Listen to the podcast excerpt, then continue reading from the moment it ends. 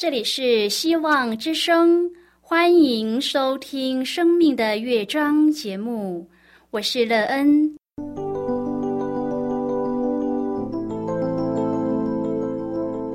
当世界告诉你一切没有盼望，人们对你说你已经没有机会，别忘了，上帝会为你开启一扇窗，上帝的手。轻轻的波动，生命就像美妙的乐章一样，弹奏出令人欣喜的诗篇来。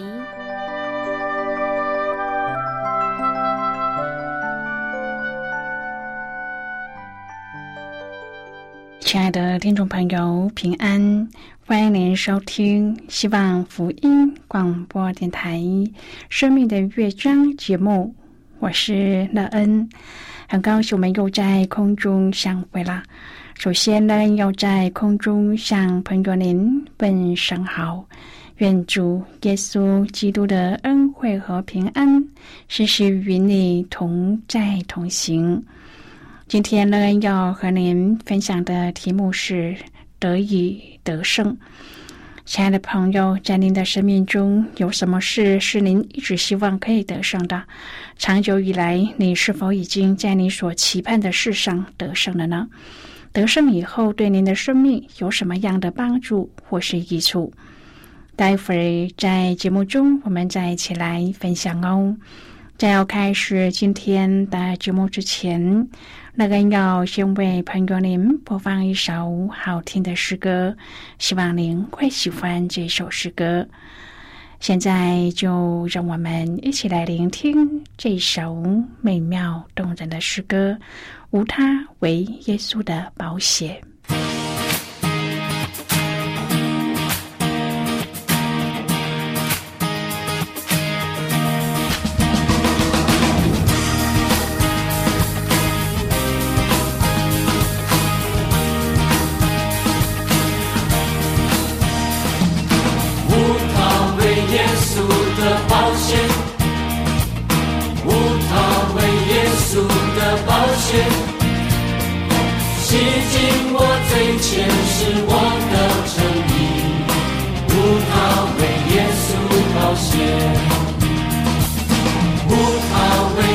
稣的保险，无他为耶稣的保险，使我脱离黑暗进入光明，无他为耶稣保险。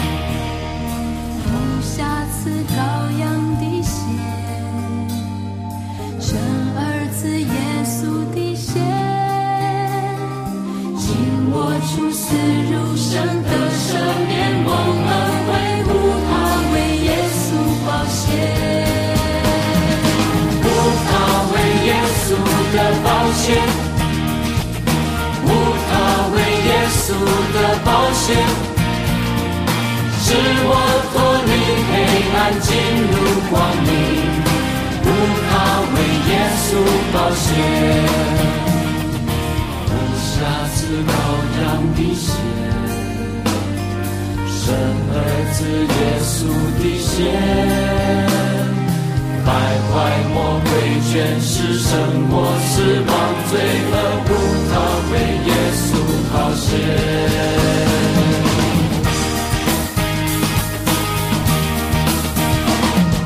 不他为耶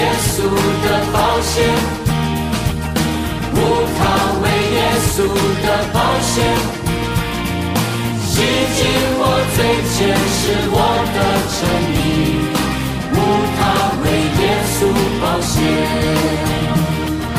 无瑕疵羔羊的血，生儿子耶稣的血，使我成为圣洁，坦然进入完美神与人里约的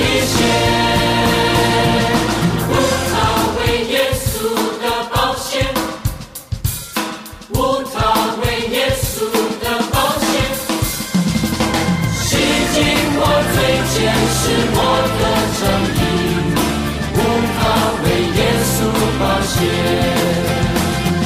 是我脱离黑暗，进入光明，无他，为耶稣奉献。无他，为耶稣。为耶稣。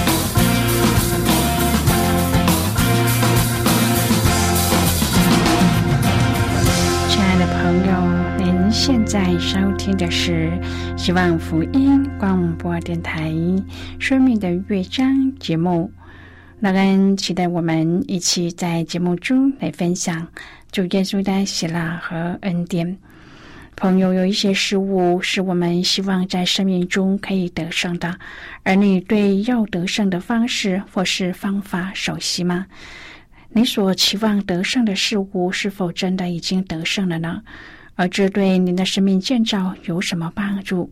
你的人生在当中又得到了什么益处呢？如果朋友您愿意和我们一起分享您个人的生活经验的话，欢迎您写信到乐安的电子邮件信箱，and e e n 啊。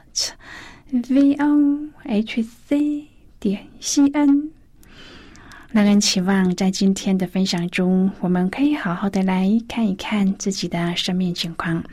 在审视中，你发现自己生命目前最欠缺的是什么？当你补足以后，可以得到一个喜乐平安的人生吗？而朋友，您要怎么来补足自己所欠缺的东西？当你补足后，您的人生就可以得胜了吗？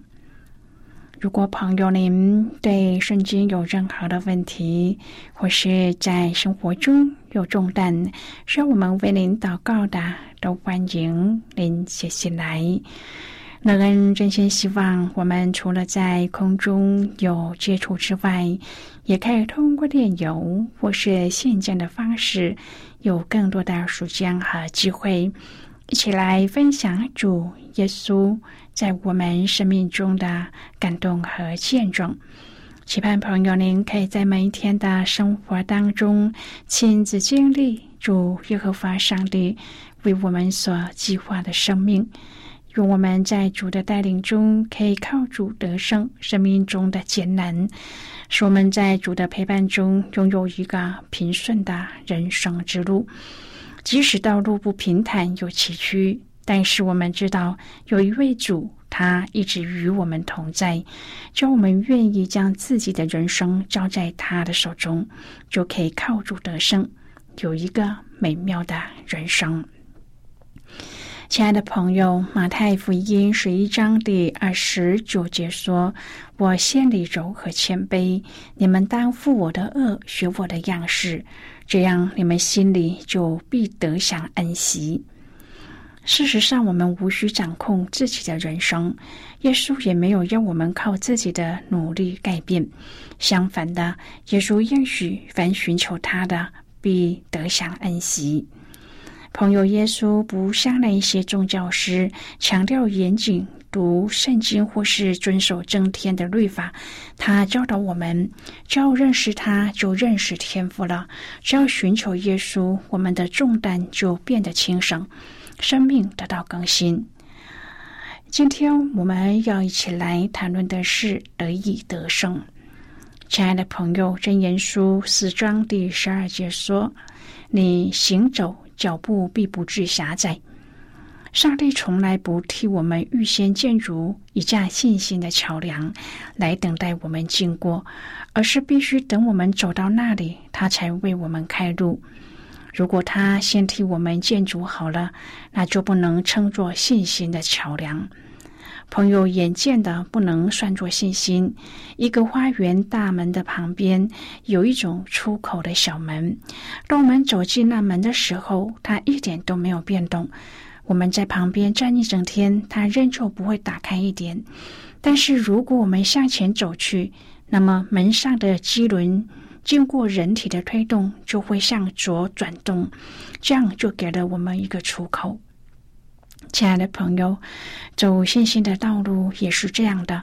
不论我们的拦阻是江河、是同门、是高山，我们只要大着胆向前走去就是。如果是一道江河，当我们的脚一踏入水，江河就会变成干地；如果是一座高山，当我们奋勇前进的时候，高山就会倒入海中。朋友，你的生命道路上有没有拦阻你前进的事物呢？你只要奉主的名向前走去，那么一切的拦阻都会冰消瓦解。崔宝伦说：“我们坐着哭泣有什么用处呢？”全能者说：“起来，一直向前走去。虽然夜已深了，前面的途径颇难分辨。”我们还该大胆举步前进。等我们到了前面，途径自会分明的。在必须的时候，我们也能够得到云柱和火柱的引领。沿途都有向导和客店为我们预备着。一路上，我们随处能找到食物、衣服和朋友。罗斯福特说的很好：不论在什么环境当中，我们疲倦的时候，总会得到一些甜蜜的欢迎和招待。亲爱的朋友，对使徒彼得来说，他一生当中最伟大的事就是蒙受主耶稣的呼召；而他一生当中最重要的抉择就是回应主耶稣的呼召，并且跨出了实际的行动，撇下一切跟随了主。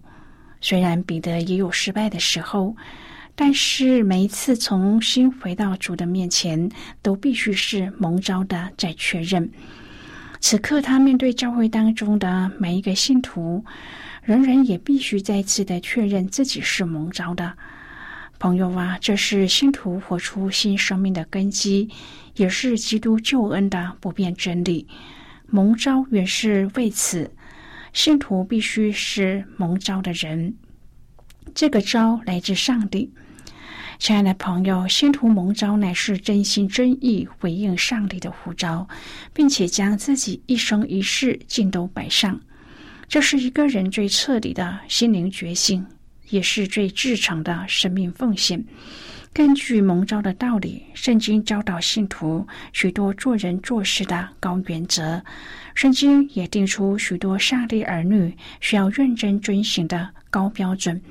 虽然圣经的要求好像很高，但是彼得提醒信徒：因基督也为你们受过苦，给你们留下榜样，叫你们跟随他的教中行。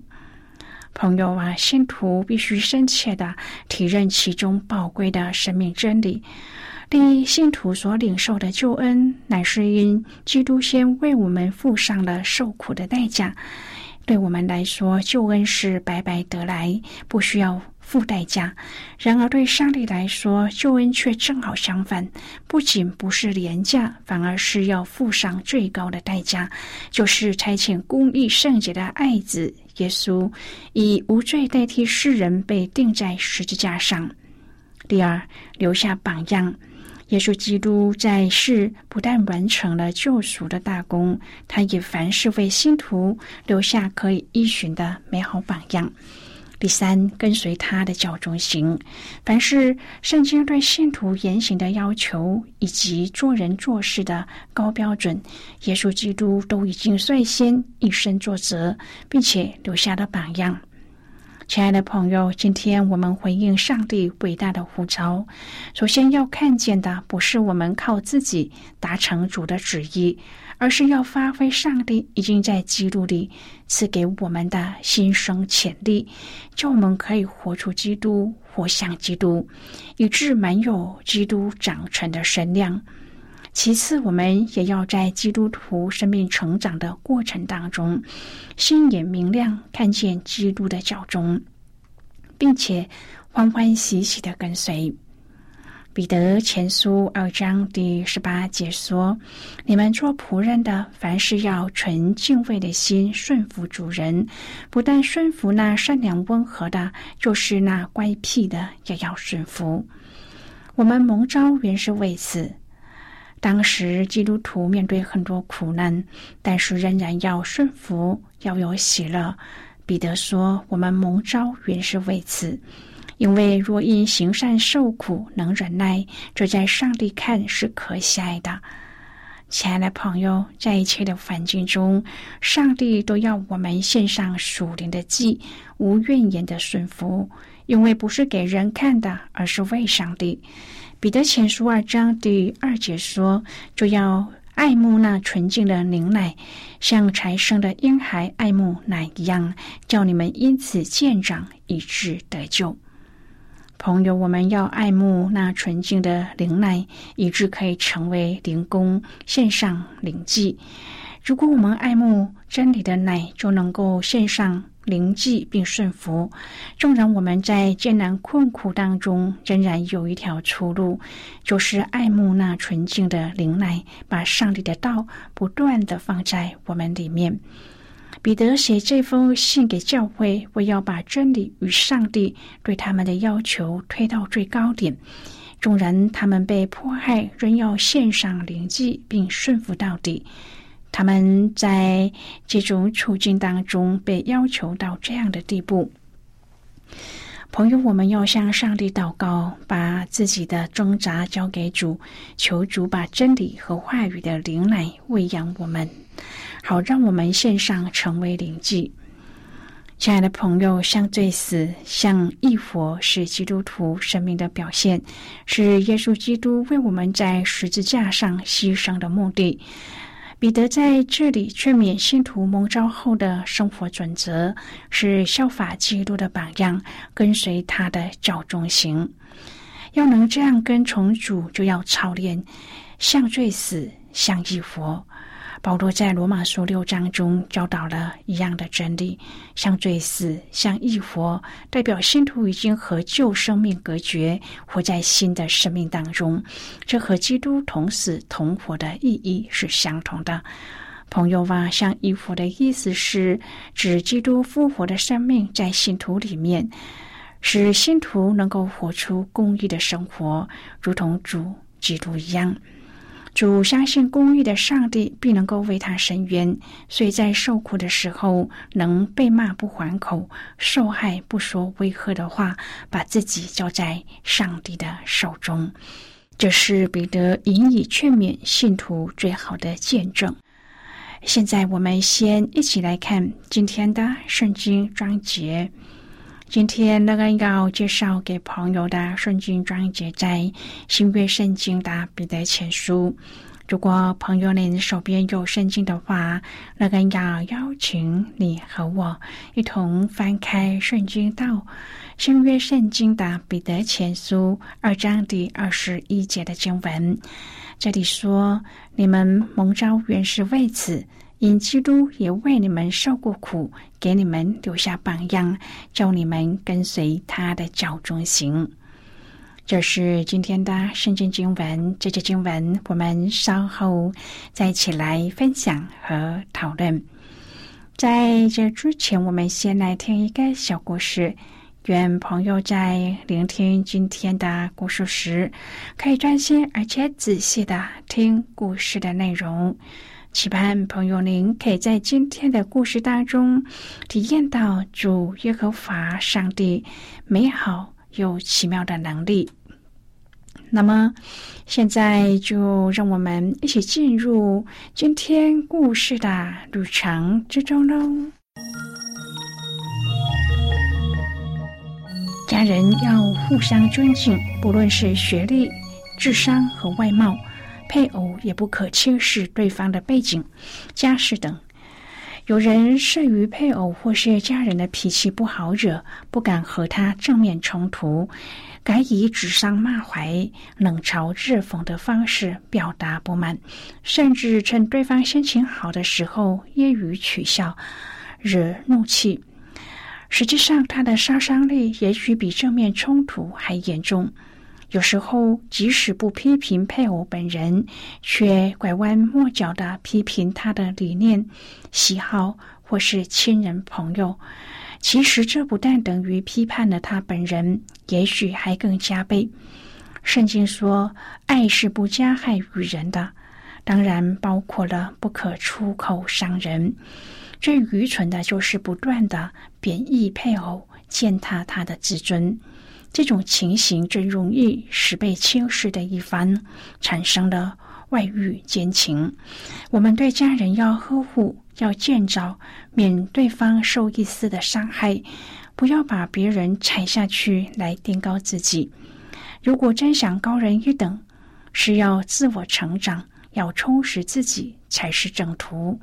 不要总以为自己比对方多知道一些什么，或是比对方更懂、更高明。爱不是交易，也不是生意，而是一种敬重。需要回报的爱，富有借据，不照付利息或是过期不还，由爱转恨。朋友，今天的故事就为您说到这儿了。听完今天的故事后，朋友您心中的触动是什么？